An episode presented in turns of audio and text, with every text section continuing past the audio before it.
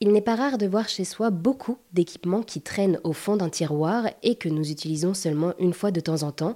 L'entreprise lyonnaise Les Biens en commun propose de louer tout type d'équipement du quotidien directement dans son immeuble. Pour en savoir plus, j'ai rencontré Yann Lemoine, le fondateur des Biens en commun. Bonjour Yann. Bonjour Maribel. Alors, merci d'être avec nous au micro d'Airzen Radio. Donc, avec cette entreprise Les Biens en commun, vous voulez réduire l'impact et la consommation des ressources naturelles liées aux équipements domestiques grâce à une alternative innovante, c'est bien ça. Et alors comment vous êtes venu cette idée? Euh, j'ai eu l'idée en fin 2016 et je me demandais comment est-ce qu'on pourrait réduire la production. Parce que pour moi, pour réduire l'impact environnemental, on n'aura pas le choix, il va falloir réduire la production et en plus produire mieux, mais réduire la production. Et aujourd'hui, je pense que c'est un peu tôt pour s'attendre à ce que les gens soient, sobres. Il faut qu'on tende vers ça, mais tout le système actuel pousse vers l'extrême inverse. Donc euh, en attendant ce monde d'après, la mutualisation me semblait la bonne manière de réduire la production tout en permettant aux gens de continuer à avoir accès. Ensuite, bon, tout ça, c'est bien beau, mais la deuxième question, c'est comment est-ce qu'on donne envie aux gens de passer à la mutualisation? Euh, notamment bah, là pour les équipements du quotidien, on peut partager entre voisins depuis, depuis toujours, mais force est de constater que ça ne prend pas, ça ne se démocratise pas, ça reste ultra marginal. Donc toute la question c'était comment est-ce qu'on trouve un système qui donne envie à la majorité de passer de l'achat, la propriété au partage? Et alors du coup, avec euh, les biens en commun, donc vous proposez un service de location des équipements via des euh, casiers connectés et on paye donc cette location. Ce sont des prix quand même assez dérisoires. Comment est-ce que vous les avez pensés ces prix? Bon, l'idée c'était que ce soit abordable, hein, puisqu'on on veut déployer aussi bien euh, dans des copros privés classiques, des entreprises classiques, mais dans des résidences étudiantes et euh, dans des résidences HLM. Alors, à voir d'ailleurs si un jour on a euh, des tarifs réduits et des tarifs normaux, mais aujourd'hui effectivement on est aux alentours d'un euro de l'heure. On va faire une location aux alentours de 4-5 euros la journée.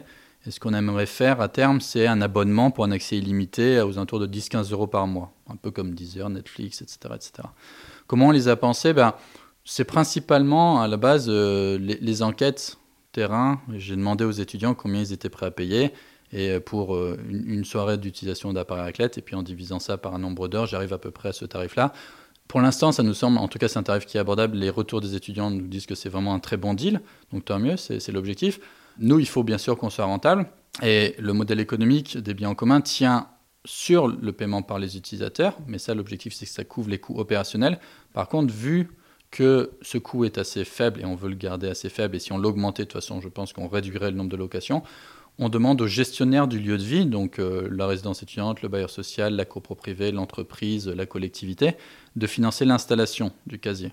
Soit d'un coup, si c'est un promoteur, il peut payer d'un coup, ou alors nous, on, achète tout et on lisse sur 5 ans ce paiement pour permettre à la personne, enfin au gestionnaire, de réduire ses coûts sur une durée. Mais effectivement, le modèle tient sur ces deux piliers-là il faut qu'un gestionnaire paie l'installation et qu'ensuite l'utilisation couvre les coûts personnels. On ne pense pas, on verra, on, verra peut-être, hein, ça va exploser l'utilisation et peut-être que l'utilisation seule un jour suffira à financer aussi le coût d'installation. Mais il y a un changement d'habitude quand même à mettre en place. Il y a des gens qui sont déjà équipés, le réflexe location n'est pas encore bien ancré, on n'est pas encore très connu. Nous aussi, on va s'améliorer sur toute la partie onboarding, accompagnement, fidélisation.